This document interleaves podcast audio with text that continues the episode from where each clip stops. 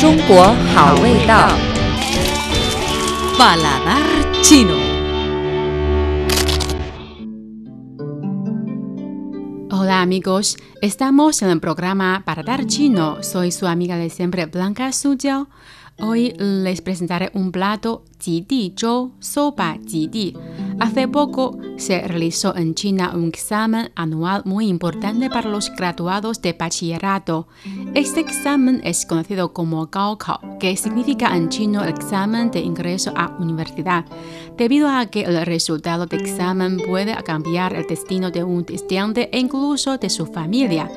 Los padres presentan mucha importancia a este examen. En el programa de hoy voy a presentar a los estudiantes y sus padres un plato zhou o sopa de arroz jidi, deseando que cada uno de los estudiantes pueda hacer realizar su sueño de ser admitido por una u otra universidad.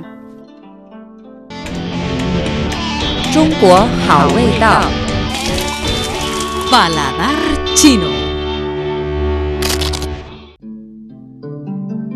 Durante la época de exámenes imperiales, los ganadores de la primera, la segunda y la tercera posición llevaban títulos de Zhuangyuan, Bangyan y Tanhua, respectivamente que se llamaban Sanjidi.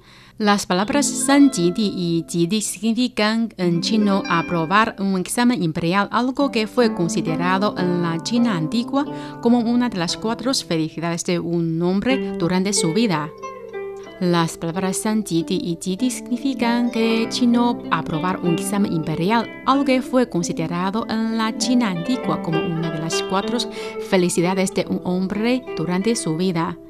Respecto al origen del nombre del plato, hay varias versiones. En el programa de hoy les presentaré una. Durante la dinastía Qing, Lin Shaotang, que vivía en la provincia de Guangdong, logró el primer puesto en un examen imperial, llevándose el título Zhuangyuan. Después de esto regresó desde la capital a su ciudad natal. A él cada día le gustaba comer sopa de arroz con hígado, salchichas, tripas y riñones de cerdo. Un día un censor imperial jubilado retornó a Guangzhou y fue a visitar a Lin Shaotang justamente cuando éste estaba tomando esta sopa. Así que Lin invitó al censor a probarla. Al sentir su delicioso sabor, le preguntó de qué es. Lin sabía que el censor quería que su hijo aprobara el examen imperial, así que se le ocurrió un nombre, Jidi Zhou, o sopa de arroz Jidi. El censor la tomó felizmente. A veces el nombre de una comida viene dado por el deseo o propósito de la gente, y esta sopa es muy deliciosa y nutritiva.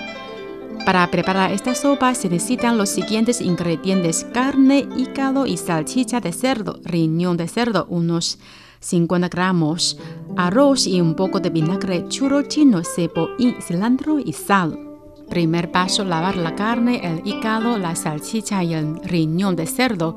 Cortarlos en trozos lavar el arroz. Segundo paso, hervir los ingredientes de cerdo más o menos durante una hora. Tercer paso, hervir la sopa de arroz a fuego lento. Poner un poco de sal y los ingredientes de cerdo.